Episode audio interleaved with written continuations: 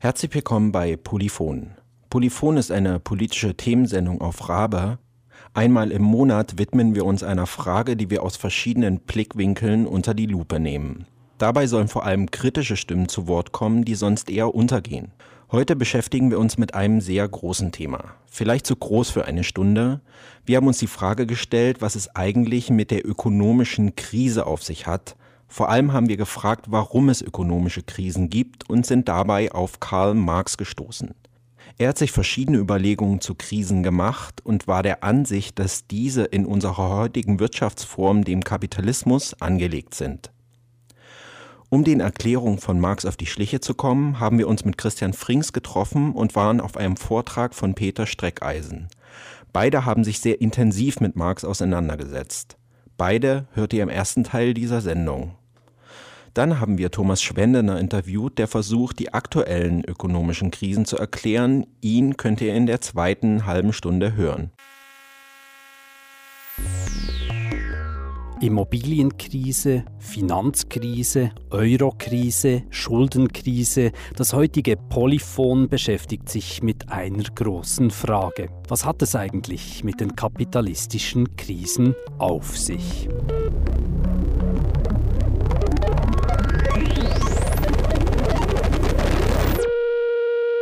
2007 gab es die Immobilienkrise in den USA, die sich auf die gesamte Weltwirtschaft ausweitete und gravierende Auswirkungen hatte. Seit dieser Zeit brechen die Meldungen nicht mehr ab. Wir lesen täglich von der Staatsschuldenkrise, der Finanzkrise, der Eurokrise oder der Bankenkrise. Heutzutage scheint es etwas sehr Alltägliches zu sein, von ökonomischen Krisen zu sprechen. Die gängigen ökonomischen Theorien beschreiben Krisen als einen Ausnahmezustand. Bestimmte Ursachen oder besser gesagt Fehler würden dazu führen, dass das wirtschaftliche System nicht mehr richtig funktioniert. Die Euro-Krise wird zum Beispiel darauf zurückgeführt, dass es die sogenannte Wechselkurskorrektur nicht mehr gibt.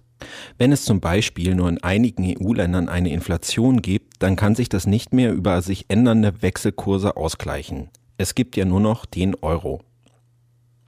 Doch sind ökonomische Krisen eine Ausnahmeerscheinung?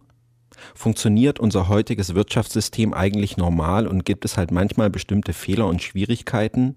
Nein, sagen marxistische Wirtschaftstheoretikerinnen und Theoretiker. Sie behaupten, Krisen sind notwendiger Bestandteil des kapitalistischen Systems. Diese Idee schien uns interessant und wir sind dem mal nachgegangen.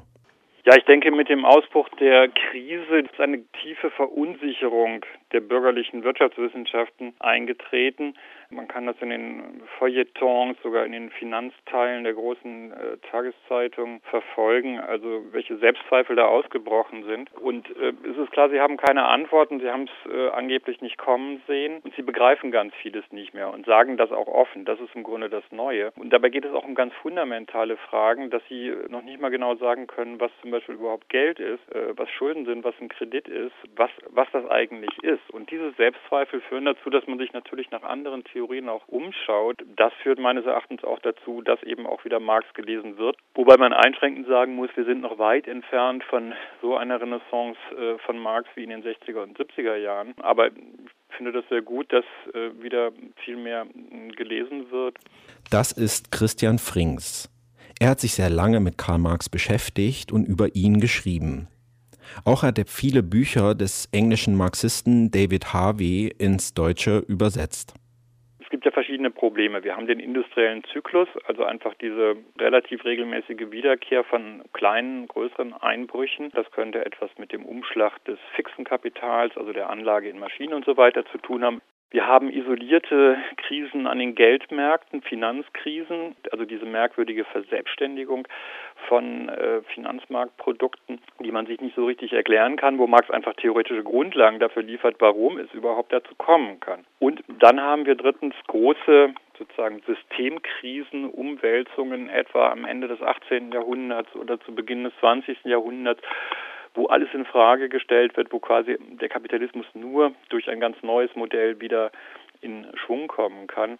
Marx kann uns sehr viel für die methodische Herangehensweise liefern, aber die heutige Krise äh, zu erklären, das ist auch ein bisschen sozusagen unsere empirische Arbeit, da gibt es auch einige Ansätze. Zu. Krisen kommen immer wieder, das ist Christian Frings Aussage, die er aus dem Werk von Karl Marx ableitet. Sie gehören zum Kapitalismus dazu. Das schien uns ein sehr starkes Argument zu sein, während heutige Volkswirtschaftlerinnen und Volkswirtschaftler von einer grundsätzlichen Stabilität unseres heutigen Wirtschaftssystems ausgehen, sagen Marxistinnen und Marxisten, dass es diese nicht gibt. Also wenn man mal betrachtet, wie das ganze System funktioniert, dann ist es wahrscheinlich, dass es zu Krisen kommt. Man kann auch sagen, es kommt notwendigerweise zu Krisen. Man kann sich nicht vorstellen, hm, dass das alles funktioniert, ohne dass Wirtschaftskrisen aufbrechen. Ja, und das hat ja die Geschichte auch bestätigt. Wir waren auf einem Vortrag von Peter Streckeisen. Er arbeitet am Soziologischen Seminar in Basel und hat sich lange mit Marx und Marxismus auseinandergesetzt. Die marxistische Bewegung hat er aber auch viel kritisiert. Wir werden jetzt mal in den Vortrag reinhören. Ich muss aber zugeben, dass es recht anspruchsvolle Kost wird. Es wird hauptsächlich um das Werk Das Kapital gehen, das wohl bekannteste, was Marx geschrieben hat. Wir von Polyphon waren auf einem Vortrag von Peter Streckeisen. Er hat sich viel damit beschäftigt, wie Marx ökonomische Krisen erklärt. Peter meint, dass es vor allem vier krisentheoretische Ansatzpunkte bei Marx gibt. Ich denke, einen ersten Punkt, und das findet man im ersten Band des Kapitals, so ziemlich am Ende ersten Band des Kapitals, das ist das, was Marx das allgemeine Gesetz der kapitalistischen Akkumulation nennt. Ja, und was besagt laut Marx dieses allgemeine Gesetz der kapitalistischen Akkumulation? Wenn wir es einfach zusammenfassen, sagt Marx, der Kapitalismus orientiert sich an der Produktion von Mehrwert und immer Mehrwert und immer mehr Mehrwert. Es findet eine Akkumulation statt von Reichtum in einer ganz bestimmten Form, in der Form von Waren, Kapital und Geld. Das ist die eine Seite. Und das Pendant dazu, das sind wie zwei Seiten einer Medaille, man kann nicht das eine ohne das andere haben, ist, dass der Kapitalismus Elend, Armut produziert und das, was Marx, ein berühmter Begriff dann von ihm, die industrielle Reservearmee genannt hatte. Und er sagt, das sind zwei Seiten der, äh, derselben Medaille. Es gibt nicht das eine ohne das andere. Ähm, in diesem Kapitel über das allgemeine Gesetz der kapitalistischen Akkumulation hat es solche Formulierungen wie, je größer der kapitalistische Reichtum, desto größer äh, die, die Not, Armut des Volkes, desto größer die industrielle Reservearmee und so weiter und so fort. Das heißt, das ist ein erster Ansatz. Im ersten Band des Kapitals, wo Marx die Produktion, Produktionsprozess beschreibt, man könnte sagen, aus in unserer heutigen Terminologie könnte man sagen, er konzentriert sich auf die industrielle Produktion im weiteren Sinne. Von Handel und Finanz und so ist noch kaum die Rede, hm, ist am Rande. Beschreibt er dieses allgemeine Gesetz und sagt, Produktion von Reichtum auf der einen Seite und auf der anderen Seite Produktion von Armut, die industrielle Reservearmee, heute würden wir sagen Massenerwerbslosigkeit. Hm. Inwiefern ist das krisentheoretisch relevant? Das ist natürlich krisentheoretisch relevant, weil dann mit der Zeit sich die Frage stellt, wie wird dieser ganze Mehrwert, was da produziert wird, wie wird das abgesetzt, wie wird das realisiert. Wenn die Waren, die Waren, die hergestellt werden für den Markt, müssen ja verkauft werden. Hm? Wenn die Bevölkerung verarmt, ja, es gibt auch Reiche, die Luxusgüter kaufen und so weiter, aber dann irgendwann geht das auseinander und man hat eine Situation, in der marxistischen Tradition gibt es verschiedene Begriffe, man könnte detailliert darüber sprechen, ich werfe sie jetzt in einen Topf. Äh, es gibt den Begriff der Überproduktion, der Unterkonsumption, der Überakkumulation, eine ganze Reihe von Begriffen, die immer darauf hinweisen, dass diese Akkumulationsdynamik des Kapitals irgendwann mit der Zeit notwendig an einen Punkt kommt, wo das, was da produziert wird, gar nicht mehr verkauft werden kann. Und dann kommt es zu Krisen oder wo das Kapital, das akkumuliert werden wird, gar nicht mehr neu investiert werden kann, weil es keine Bereiche mehr gibt, in denen man etwas herstellen kann und das dann auch absetzen kann. So, jetzt gab es schon einige neue Begriffe, die wir erstmal genauer anschauen müssen. Ganz zentral bei Marx ist der Begriff Mehrwert, aus dem der Profit entsteht. Marx behauptet, dass es im Kapitalismus nicht vordergründig um die Produktion von Gütern geht, stattdessen steht die Erzeugung von Profit im Mittelpunkt. Der ist aber nur möglich, wenn Dinge von Arbeiterinnen und Arbeitern produziert werden. Da alle möglichst viel Profit haben wollen, wird immer mehr und mehr produziert und dann gibt es auf einmal zu viel und das führt zu einem sehr interessanten Phänomen der Überproduktionskrise. Das ist deswegen interessant, weil es das früher nicht gab. Früher haben zum Beispiel Missernten zu Hungersnöten und Armut geführt. Im Kapitalismus gibt es Krisen, weil alle zu viel haben und das auf einmal nicht mehr verkaufen können. Doch gehen wir zum zweiten Punkt. Der Kapitalismus verläuft in Kreisläufen. Mit Geld werden Waren produziert, diese werden dann wieder verkauft und mit dem gewonnenen Geld geht es dann wieder von vorn los. Doch diese Kreisläufe sind nicht notwendig stabil. Ein zweiter krisentheoretischer Ansatz ist im zweiten Band zu finden. Als krisentheoretischer Ansatz drinsteckt, ist in meinen Augen folgendes. Marx beschreibt nun den Kapitalismus nicht mehr als ein, ein Prozess von Produktion und Akkumulation, sondern als ein System von Kreisläufen. Also wir haben nicht mehr eine lineare Zeit, sondern eine zyklische Zeit. Und man könnte auch sagen, kybernetisch. Im Kreis dreht sich das, verschiedene Kreisläufe werden durchlaufen und die müssen irgendwie zusammenpassen. Zum Beispiel unterscheidet er zwischen in, ich sage jetzt in den heute üblichen Begriffen, er verwendet ein bisschen andere, zwischen Industrie, Handel und Finanz. Das sind drei Sphären, in denen das Kapital unterschiedliche Kreisläufe äh, durchgeht und sich dabei verwandelt. Marx sagt, das sind Metamorphosen. Also das Kapital verwandelt sich von Geld in Ware und zurück von Ware in Geld und so weiter und so fort. Nur beim Finanzkapital bleibt es immer Geld. Ja? Durchläuft Kreise, Geld, mehr Geld und so weiter und so fort. Das heißt, und diese Kreisläufe, die sind voneinander abhängig. Es ist wie, ich weiß nicht, ob es ein gutes Bild ist, weil das wieder ein bisschen zu mechanisch ist, aber wie ein Uhrwerk, in dem viele Räder ineinander greifen, oder? und die müssen ja im Gleichtakt sich drehen, sonst funktioniert das alles nicht. Und sie müssen gleich groß bleiben. Wenn ein Rad plötzlich größer wird, dann sprengt es das ganze Ding. Oder wenn eines schnell, zu schnell dreht im Vergleich zu den anderen und so weiter. Eine Analogie, die mehr oder weniger gut passt, was Marx im zweiten Band des Kapitals beschreibt, ist eigentlich diese Kreisläufe und die Tatsache, dass die zusammenpassen müssen. Das heißt, wenn sich die vom Tempo her nicht aufeinander abgestimmt sind, hm? Und das kommt immer wieder vor, dann kommt es zu Krisen. Volkswirtschaftlerinnen und Volkswirtschaftler gehen davon aus, dass unsere heutige Ökonomie im Gleichgewicht funktioniert.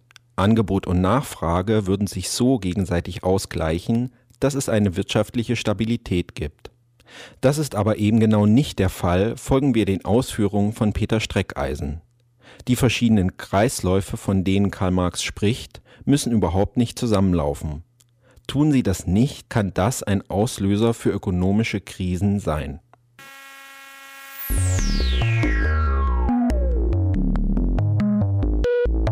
Polyphon will die Welt vom Kopf auf die Füße stellen, berichtet über Perspektiven, Positionen und Debatten auf Rabe 95,6.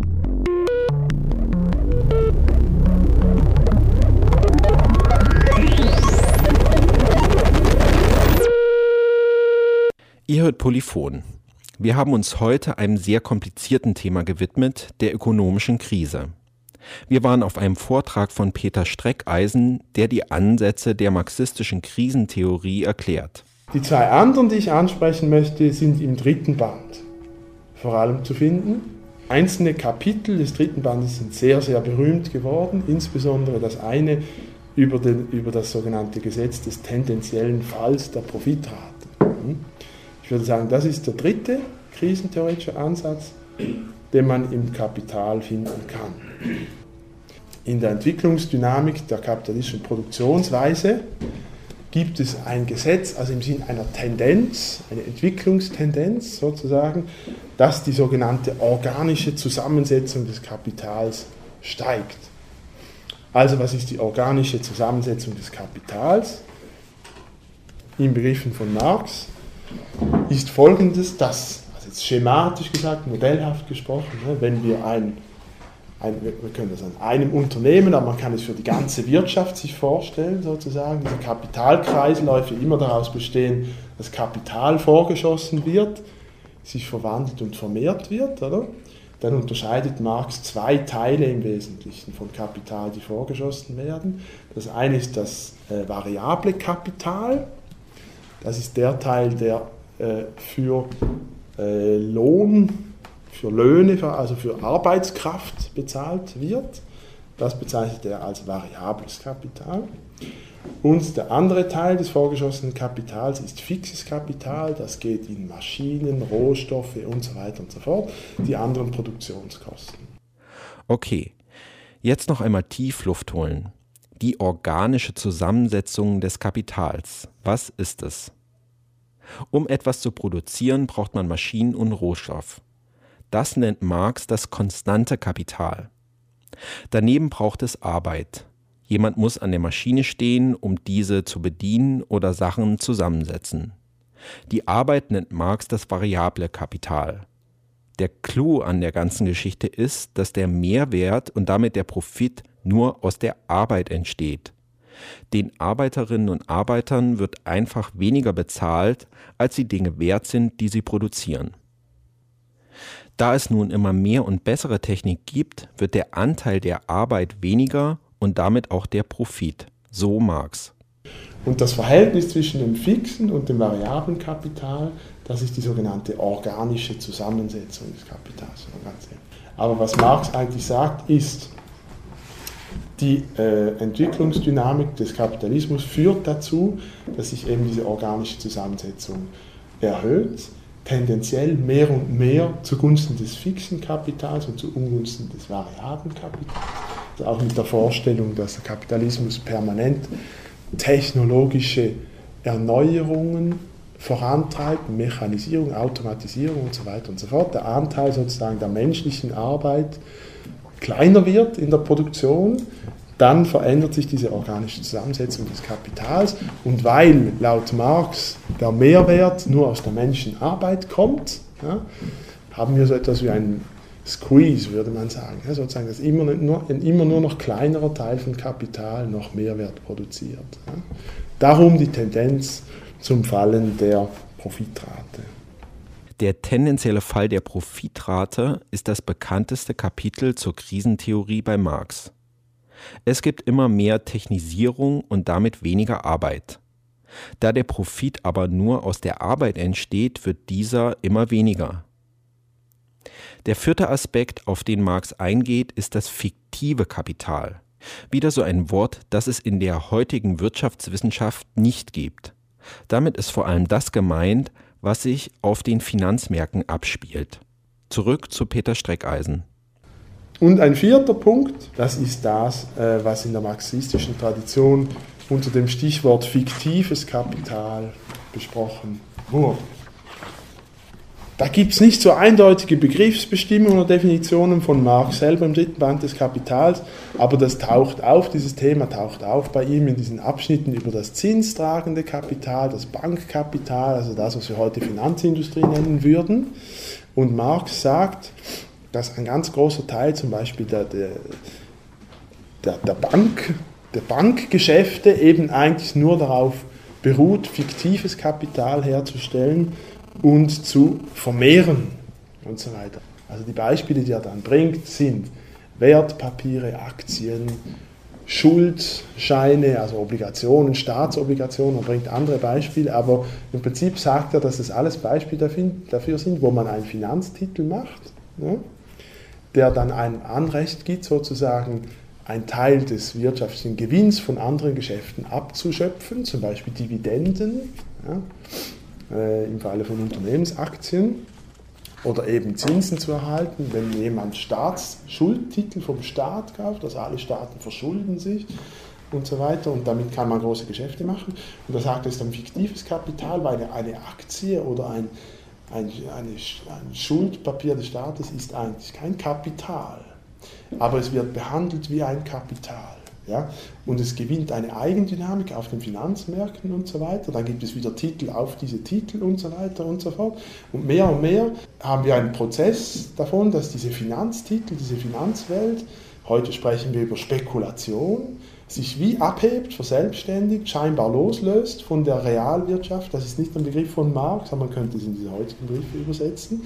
Und man den Eindruck hat, dass im Finanzmärkten das Geld sich von selbst vermehrt, das fiktive Kapital. Marx spricht von Verdoppelung und Verdreifachung des Kapitals und so weiter, bis es irgendwann zu einem Crash kommt.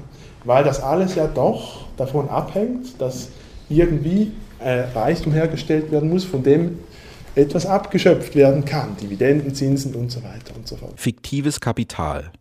Das konnte ich mir noch am ehesten vorstellen, denn über die Finanzmärkte wird während ökonomischer Krisen sehr oft gesprochen. Marx sagt hier, dass sich diese verselbstständigen und von der Realwirtschaft abkoppeln. Das funktioniert aber nicht auf Dauer, da der Profit nur in der konkreten realen Wirtschaft hergestellt wird.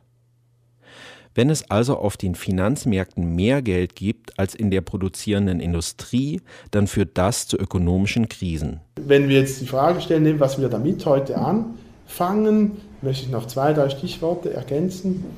Finde ich einen ersten Punkt, dass man mal sehen muss, was der Marx da eigentlich macht. Er beschreibt oder entdeckt oder, oder analysiert Zusammenhänge, aufgrund derer man sagen kann, es ist wahrscheinlich, dass es zu Krisen kommt. Also wenn man mal betrachtet, wie das ganze System funktioniert, dann ist es wahrscheinlich, dass es zu Krisen kommt. Man kann auch sagen, es kommt notwendigerweise zu Krisen. Man kann sich nicht vorstellen, hm, dass das alles funktioniert, ohne dass Wirtschaftskrisen aufbrechen. Ja, und das hat ja die Geschichte auch bestätigt. Abgesehen davon, als Marx das alles geschrieben hat, hat das auch niemand in Frage gestellt. Was man aber nicht damit anfangen kann, ist irgendwie vorherzusagen, wann und wie Krisen ausbrechen und wie die verlaufen. Hm? Das wurde immer wieder versucht und ich glaube, da hat man sich vor allem die Finger verbrannt. Und ich glaube, mit dieser Art von Prophezeiungen hat der Marxismus oft auch einiges von seiner Glaubwürdigkeit verloren. Hm? So, ökonomische Krise, alles klar. Karl Marx ist interessant, weil er ökonomische Krisen nicht als Ausnahmeerscheinung sieht. Vielmehr sind sie in unserer heutigen Wirtschaftsform, dem Kapitalismus, angelegt. Marx hat aber keine einheitliche Krisentheorie aufgestellt. Eher sind verschiedene Versatzstücke in seinem Hauptwerk Das Kapital an unterschiedlichen Stellen zu finden. Am interessantesten ist dabei sein erster Ansatzpunkt, die Überproduktionskrise. Denn es ist irgendwie absurd, dass zu viel produzierte Güter dazu führen, dass es Armut, Hunger und Notstand gibt. Doch sind diese Punkte noch aktuell? Marx hat seine Überlegung vor mehr als 130 Jahren angestellt. Seitdem hat sich viel geändert. Kann man das auf die heutige Zeit übertragen und die aktuellen Krisen erklären? Mit dieser Frage beschäftigen wir uns im zweiten Teil der Sendung. Immobilienkrise, Finanzkrise, Eurokrise, Schuldenkrise. Das heutige Polyphon beschäftigt sich mit einer großen Frage. Was hat es eigentlich mit den kapitalistischen Krisen auf sich?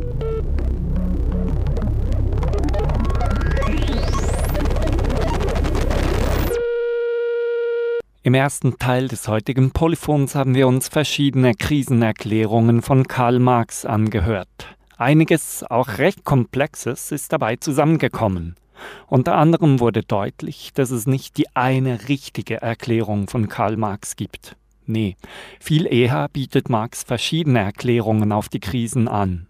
Diese können uns helfen, sie müssen es nicht, aber sie können, um die aktuelle Krise besser oder genauer zu verstehen. Einer, der die Werkzeuge der marxistischen Theoriekiste gut kennt, ist Thomas Schwendener. Als Journalist arbeitet Tom für die linke Zeitung Vorwärts. Seit dem großen Immobiliencrash 2007, der ja bekanntlich weltweit die Finanzmärkte zusammenkrachen ließ und in Europa eine Währungs- und Staatsverschuldungskrise ausgelöst hat, seit all diesen internationalen Vorkommnissen schreibt Tom regelmäßig über die weltweite Krisendynamik. Ich habe Tom gefragt, was die Krise in der Schweiz ausgelöst hat. Wenn man die Schweizer Entwicklung anschauen will, muss man es auf diesen internationalen Kontext beziehen. Also zum Beispiel 2008 gab es ja dieses äh, UBS-Rettungspaket, das 60 Milliarden betragen hat, wo, die, ähm, wo der Schweizer Staat garantiert hat, dass die UBS nicht Konkurs geht. Und etwa im selben Zeitraum, also 2008 rum, hat die Schweizer Nationalbank ihre Geldpolitik auf Devisenkäufe umgeschwenkt. Das heißt, sie haben Fremdwährungen aufgekauft, um den Schweizer Franken, äh, äh um den Euro zu stabilisieren. 2011 dann wurde diese Untergrenze angekündigt, also da hat der, äh, das Direktorium der Schweizer Nationalbank angekündigt, dass äh, eine fixe Untergrenze eingeführt, die man mit allen Mitteln verteidigen wollte. Und wenn man sich diese beiden Sachen anschaut, sie sind natürlich verknüpft mit der Euro-Krise, also dass der Euro ähm, einfach geschwächelt hat und man versuchte dann, äh, dass der Schweizer Franken nicht zu hoch rausschießt, also nicht zu stark wird, weil er als sicherer Hafen gegolten hat. Das hätte bedeutet, dass die Exportwirtschaft ihre Produkte äh, teurer verkauft hätte, was auf einem internationalen Markt in der Krise ein großes Problem dargestellt hätte. Was mussten die täglich unternehmen, um diese 1,20-Grenze äh, beizubehalten? Also was sie gemacht haben, war einerseits Aufkauf von Euros. Die hatten dann am Schluss 500 Milliarden Euro in ihren Reserven. Plus haben sie einen, ähm, einen sehr tiefen Zinssatz gemacht für äh, Geld, das bei der äh, Nationalbank deponiert wird. Mittlerweile haben sie einen Negativzins eingeführt, was dazu führen sollte, dass eben nicht zu viel Geld in, äh, bei der Schweizer Nationalbank in Schweizer Franken deponiert wird. Was ist genau ein Negativzins? Das bedeutet, wenn ich Geld bei der Schweizer Nationalbank deponiere, bekomme ich keinen Zins dafür. Also ich bekomme nicht mehr Geld, wenn ich es wieder abhebe, sondern ich äh, muss darauf einen Zins bezahlen. Also ich muss Geld bezahlen, um, das, um mein Geld irgendwo deponieren zu können. Vielleicht können wir ein bisschen die Ebene wechseln. Jetzt hast du ja relativ äh, auf einer hohen Flughöhe erklärt, was so die wichtigsten Trends, Entwicklungen und Veränderungen in, ähm, in der Schweizer Wirtschaft waren seit dem Ausbruch dieser Krise 2007, 2008. Wie reagierten konkret die politischen und wirtschaftlichen Elite auf die Krise? Was waren ihre Ansichten, ihre Antwortversuche auf diese stagnierende Wirtschaft? Also es gibt in der Schweiz seit den 90er Jahren, als der sogenannte Neoliberalismus, wie das von Ligen genannt wird, eingeführt wurde, eigentlich permanente Angriffe auf die Lebensbedingungen der Arbeiterinnen und Arbeiter. Das heißt, auf der politischen Ebene wurde versucht, die öffentlichen Ausgaben zu reduzieren. Das bedeutet, es gab etliche Revisionen der sozialstaatlichen Institutionen, die dann mit dem schönen Wort äh, Schuldenbremse umschrieben wurde. Das hat natürlich auch einen Zusammenhang mit der Krise insofern, als dass man versucht hat, die Staatsschulden zu reduzieren, was so ein Credo der äh, sogenannten Neoliberalen ist. Was erhoffen Sie sich davon, wenn man die Staatsschulden senkt? Weshalb ist es nützlich, um eine Krise zu bewältigen aus äh, neoliberaler Sicht? Ja, das musst du den Neoliberalen fragen, ehrlich gesagt. Ich kann das nicht sagen. Ich weiß nicht, was der Sinn. Also der Sinn ist sicher, dass man, wenn man die, Sozial äh, die sozialstaatlichen Ausgaben senkt, dass man die Lohnnebenkosten gleichzeitig senken kann. Das heißt, der Kapitalist, der jemanden anstellt, muss weniger Lohnnebenkosten bezahlen. Das steigert seine Profite. Plus durch ein allgemeines Absenken des sozialstaatlichen Niveaus werden auch die Löhne besser angreifbar, weil die Leute einfacher erpressbar sind. Deutschland hat es zum Beispiel mit den Harzgesetzen deutlich vorgemacht, dass sie mit der äh, Revision der sozialstaatlichen Strukturen einfach das Lohnniveau äh, deutschlandweit abgesenkt haben und jetzt als sogenannter Exportweltmeister dastehen. Also wir haben jetzt eine Reaktion gehört, also die, die Schuldenbremse und die Staatsquote senken, die Ausgaben senken, eigentlich könnte man es einfach sagen, auf der Seite des Staates. Gab es noch andere Reaktionen seitens der Politik oder der Wirtschaftseliten, die durchgesetzt wurden?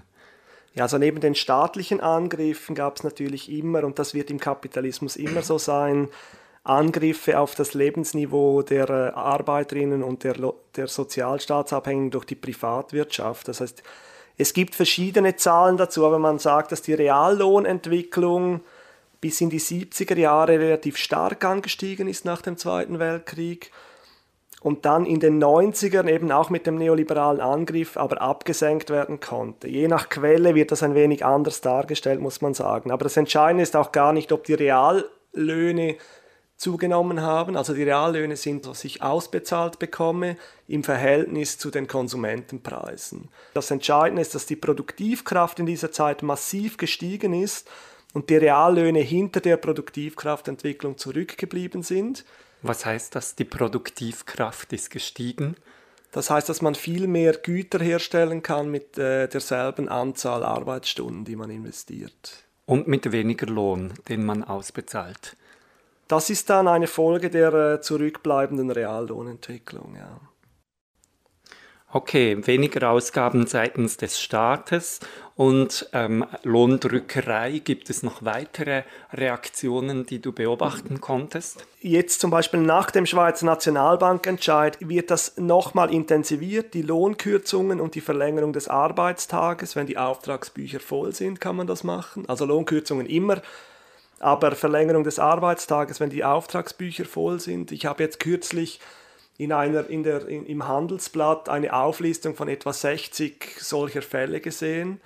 Und wenn die äh, Auftragsbücher nicht voll sind, dann wird vor allem mit Entlassungen und Kurzarbeit gearbeitet. Was jetzt auch rausgekommen ist kürzlich, ist ein gemeinsames Papier von CVP, FDP und SVP wo sie die ganze Palette der neoliberalen äh, Krisenlösung durchspielen. Das heißt, sie wollen keine neuen Steuern. Die öffentliche Hand, die Ausgaben der öffentlichen Hand sollen auf dem Niveau von 2014 eingefroren werden. Sogenannte Wettbewerbsverzerrung durch Staatsunternehmen sollen aufgehoben werden. Keine zusätzliche Regulierung von internationalen Multis. Freihandelsabkommen sollen jetzt möglichst schnell abges abgeschlossen werden. Es gibt eine ganze Palette, es sind etwa 40, 50 Punkte. Was besonders frappant ist, finde ich, ist die Flexibilisierung des Arbeitsmarktes. Also die fordern zum Beispiel in Tourismusregionen ein völlig flexibles Arbeitsrecht, keinen Ausbau der flankierenden Maßnahmen zur Personenfreizügigkeit, eine Förderung des inländischen Arbeitskräftepotenzials, das heißt einfach, dass Schweizer bevorzugt werden sollen und eine Unterstützung des vorübergehenden Rückgriffs auf Kurzarbeit. Und hier sieht man eigentlich das Zusammenspiel von privatwirtschaftlichen Angriffen und staatlicher Reaktion. Oder es wird versucht, die Strukturen zu schaffen, um die Löhne zu drücken, damit die, damit die Arbeit einfach die Arbeitskraft billiger wird und gleichzeitig soll die Arbeitszeit ausgedehnt werden. Du hast jetzt sehr schön aufgeklärt, wie die Eliten, sei es in der Wirtschaft, sei es von bürgerlicher Seite, sich vorstellen, einen Ausweg aus der Krise zu finden. Nun präsentieren sie das immer als einen Sachzwang. Sie sagen ja, wir sind auch nicht so glücklich darüber, dass unsere Angestellten ähm, künftig fünf Stunden mehr für weniger Geld arbeiten sollen oder noch schneller für weniger Geld arbeiten sollen. Gibt es denn zu dieser ähm, Lesart, wie sie bürgerliche Politiker Politiker und Unternehmertum äh, präsentieren diesen Ausweg? Gibt es da Alternativen oder liegen die falsch in ihrer Analyse? Lügen sie? Also erstmal muss man schon sagen, dass es vor allem wahrscheinlich Krokodiltränen sind, die sie, für, äh, die, sie, die sie weinen, wenn sie davon sprechen, dass es ihnen leid tut, dass die Leute mehr arbeiten müssen. Aber wenn die Leute mehr arbeiten für weniger Geld, sind die Profite höher. Was der Ausweg der, äh, des Kapitals aus dem Problem ist, das muss man sich folgendermaßen vorstellen, die, die Krise ist ja nicht einfach global gleich, sondern sie ist national fragmentiert. Das heißt, in jedem Land hat sie eine spezifische Ausformung. Um nochmal das Beispiel Deutschland anzuschauen, Deutschland hat es geschafft, die Lohnstückkosten, das ist das, das der Preis, den man bezahlen muss für ein, für eine produzierte Wareneinheit, so tief zu machen, dass sie es in, den ganzen europäischen Raum exportieren können und sich in diesem Sinne schadlos halten daran, dass andere Nationalökonomien dieses, diese Waren importieren und ihre eigene Ökonomie geht an den Arsch, um es ein bisschen drastisch zu formulieren. Und die Schweiz konnte bisher natürlich auch, die hat eine relativ hohe Exportquote von 32 Prozent. Das heißt, das Exportvolumen im Verhältnis zum Bruttoinlandprodukt sehr ist relativ hoch bei der Schweiz und das konnte auch aufrechterhalten werden, weil der Franken tief ist. Das bedeutet, dass die die Kosten, die man auf dem internationalen Markt für Schweizer Waren bezahlen musste, tiefer sind, weil der Schweizer Franken nicht so hoch bewertet ist. Und das ist ein Problem, was Sie jetzt haben. Und Ihr Ausweg aus der Krise wäre jetzt, die, die Lohnkosten so weit zu senken und irgendwelche Rationalisierungsmaßnahmen in die Wege zu leiten, dass eben die Waren billiger sind und dass sich die Schweiz auf Kosten anderer Nationalökonomien schadlos halten kann. Wenn du mich nach meinem Ausweg der Krise fragst, dann ist es ein bisschen komplizierter. Grundsätzlich wird diese Krise als globales Phänomen nur lösbar sein, wenn es eine massive Kapitalvernichtung gibt. Kapitalvernichtung, was heißt das genau? Kapitalvernichtung heißt, dass große Firmen bankrott gehen, von anderen Firmen billig aufgekauft werden können, dass zum Beispiel aufgeblähte Vermögenswerte, die an der Börse oder auch sonst wo vorhanden sind, vernichtet werden, also einfach ausradiert werden. Die Leute haben zum Beispiel einen Schuldtitel auf etwas, der wird einfach nicht mehr ausbezahlt das äh, Arbeitslosenniveau würde massiv ansteigen, die, die äh, Löhne müssen massiv gedrückt werden. Der Ausweg aus der Krise ist eben nicht tragbar für die Mehrheit der, der Bevölkerung, also für die Lohnabhängigen, sondern es würde eine, eine, eine extreme Verschlechterung bedingen. Das heißt, das wäre eine Lösung, die interessant ist für Unternehmer, die Profitraten würden wieder steigen, die Gewinne würden wieder in die immer gleichen Portemonnaies reinfließen. Und es wäre aber keine Lösung, so wie du es beschrieben hast, für die Mehrheit der Menschen, die für Lohn arbeiten müssen, weil sie würden entweder weniger Lohn ausbezahlt kriegen oder ganz ihre Existenz bedroht sehen, indem ihnen die Stelle weggestrichen würde. Also ein, nur eine halbe oder eine Scheinlösung, oder? Es ist eben keine Scheinlösung für das Kapital, oder? Es ist eine Scheinlösung für die Leute, also für die Menschen, die lohnabhängig sind. Und ich glaube, wir sind tatsächlich in einer historischen Situation, wenn man sich zum Beispiel die Europeripherie anschaut, wo die Leute wirklich extrem verarmt sind. Also Spanien, Portugal, Griechenland. Genau, ja. Wo die Leute jetzt mit extremen Angriffen zu kämpfen haben, ich glaube, der einzige Ausweg, den diese Leute noch haben, ist eine Abschaffung des Kapitalismus. Auch wenn das drastisch tönt, ich glaube, dass es führt momentan kein Weg darum herum. Wenn, wenn es eine annehmbare Lösung für die Proletarisierten, also für die Arbeiterinnen und Arbeiter darstellen soll.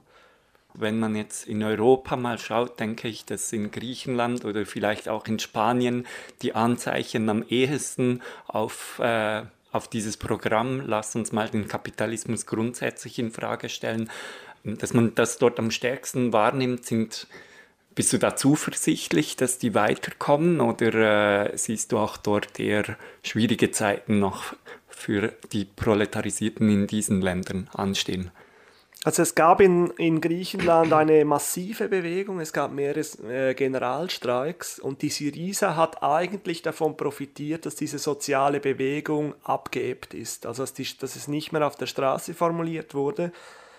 Und die Syriza hat kurz vor ihrem oder einige Monate vor, ihrer, äh, vor ihrem Wahlerfolg die äh, Überwindung des Kapitalismus offiziell aus, dem, aus ihrem Programm ver verbannt und mittlerweile wollen sie ja den Kapitalismus retten. Das, sind genau, das ist genau diese Vorstellung, dass man eben den Kapitalismus retten könnte, indem man den Leuten, also den Arbeiterinnen und Arbeitern, mehr Geld gibt, damit sie mehr Waren nachfragen können.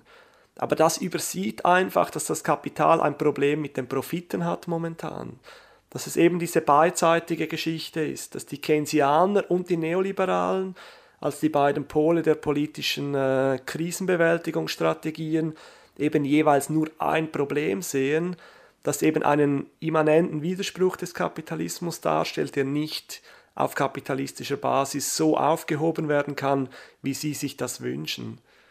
Die Vorstellung, die die Keynesianer haben, dass man die Sozialstaatsausgaben erhöhen könnte und dadurch und die Löhne und dadurch die Nachfrage ankurbeln und das Nachfrageproblem des Kapitalismus damit löst, greift eben zu kurz, weil sie nicht sehen, dass diese Nachfrageankurbelung direkt auf die Profite des Kapitals drückt. Weil wenn man den Leuten mehr Geld gibt, dann fehlt das bei den Profiten der Kapitalisten. Dort springen dann die Neoliberalen ein und sagen, ja nein Leute, das geht natürlich nicht, wir müssen die, äh, die Löhne drücken und wir müssen die Sozialstaatsausgaben kürzen, damit wir die Profite des Kapitals äh, sanieren können. diese Leute sehen das die andere Seite des Problems, nämlich das Problem der Nachfrage. Weil wenn wir die, Leu die Löhne kürzen, dann können die Leute weniger konsumieren. Was hat es eigentlich mit den kapitalistischen Krisen auf sich und wie trifft die aktuelle Krise die Schweiz? Polyphon sprach mit dem linken Journalisten Thomas Schwendener.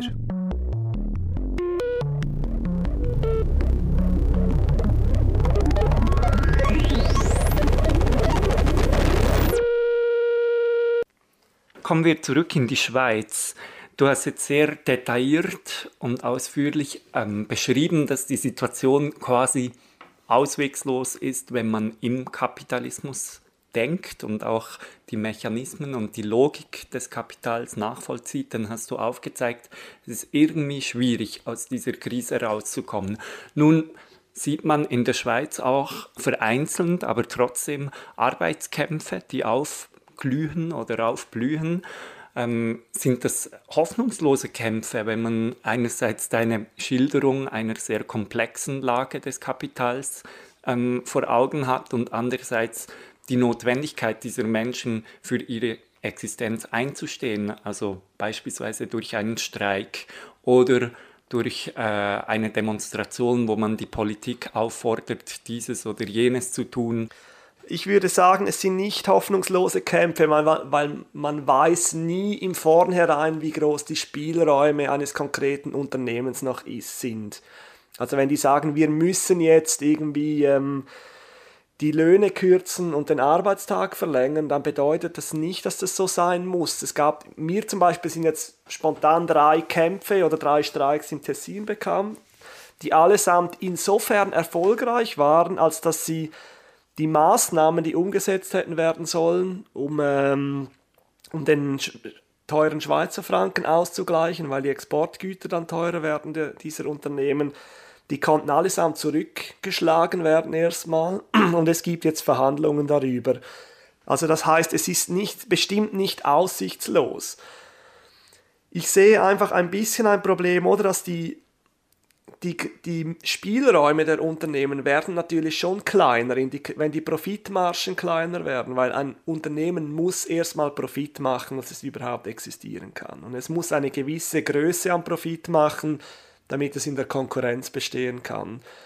Aber das bedeutet nicht, dass man sich auf das einlassen muss. Als Arbeiterin oder Arbeiter hat man nun einmal ein anderes Interesse, als dass der, das Unternehmen möglichst viel Profit macht, sondern man will einen guten Lohn, man will nicht irgendwie ewig arbeiten müssen. Gleichzeitig gibt es natürlich das Problem, dass die Arbeiterinnen und Arbeiter darauf angewiesen sind, dass sie Arbeitsplätze haben. Und Arbeitsplätze zu haben bedeutet, dass es Firmen gibt, die profitabel wirtschaften können. Das bedeutet auch, dass der, dass der Standort Schweiz in der internationalen Konkurrenz nicht allzu schlecht aufgestellt ist sondern seine Waren verkaufen kann im Ausland, weil sie nicht zu teuer sind.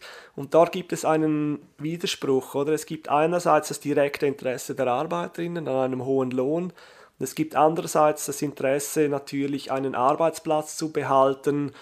Und ich denke, dieses Problem lässt sich erst aufheben, wenn es eine größere Bewegung gibt, die die ganzen Zwang, Zwänge des Kapitals in Frage stellen oder die sagen, nein, wir scheißen einfach darauf, ob unser Unternehmen profitabel wirtschaften kann, weil wir können das selber viel besser. Wir könnten eigentlich die Produktionsmittel uns aneignen und das Zeug selber produzieren. Woran würde man erkennen, jetzt kommt diese größere Bewegung? Was sind so äh, erste Anzeichen für so eine größere Bewegung in deinen Augen?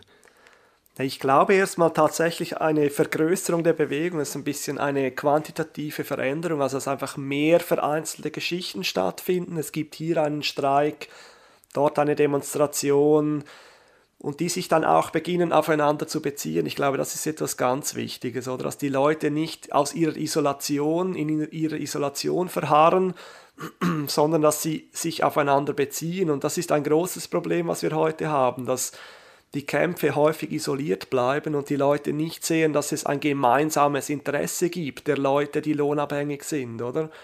Es ist nicht so, dass, dass ich als Bauarbeiter nichts gemeinsam habe mit einem Callcenter-Angestellten, sondern das sind, das sind die Angriffe, die auf den Sozialstaat gehen oder die allgemein das Lohnniveau senken, die betreffen alle Lohnabhängigen in der Schweiz. Und da ging es darum, dass die Leute auch mal erkennen würden, dass sie gemeinsame Interessen haben und das findet natürlich nicht einfach, das fällt nicht einfach vom Himmel, so diese Erkenntnis, sondern so etwas muss in Kämpfen entstehen wahrscheinlich, oder? Das wird nicht einfach so von heute auf morgen gehen.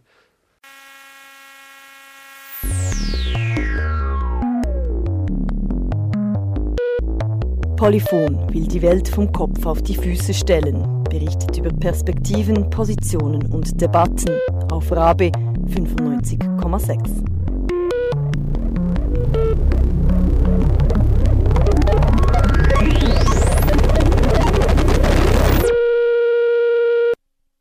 Hier endet das heutige Polyphon. Wir haben uns heute mit marxistischen Erklärungen für die Krise im Kapitalismus auseinandergesetzt und wir haben uns angehört, wie die aktuellen Krisen auf die Schweiz wirken. In der Sendung zu Wort kamen drei Männer. Christian Frings. Christian übersetzt regelmäßig Bücher des bekannten englischsprachigen Marxisten David Harvey. Mehr über Christian Frings findest du am einfachsten, wenn du ihn googelst. Dann Peter Streckeisen, Peter hat vor kurzem beim Transkript Verlag ein sehr empfehlenswertes Buch herausgegeben. Dieses heißt Soziologische Kapitaltheorie. Gehört hast du auch von Thomas Schwendener. Thomas schreibt für die linke Zeitschrift Vorwärts. Diese kommt alle zwei Wochen heraus.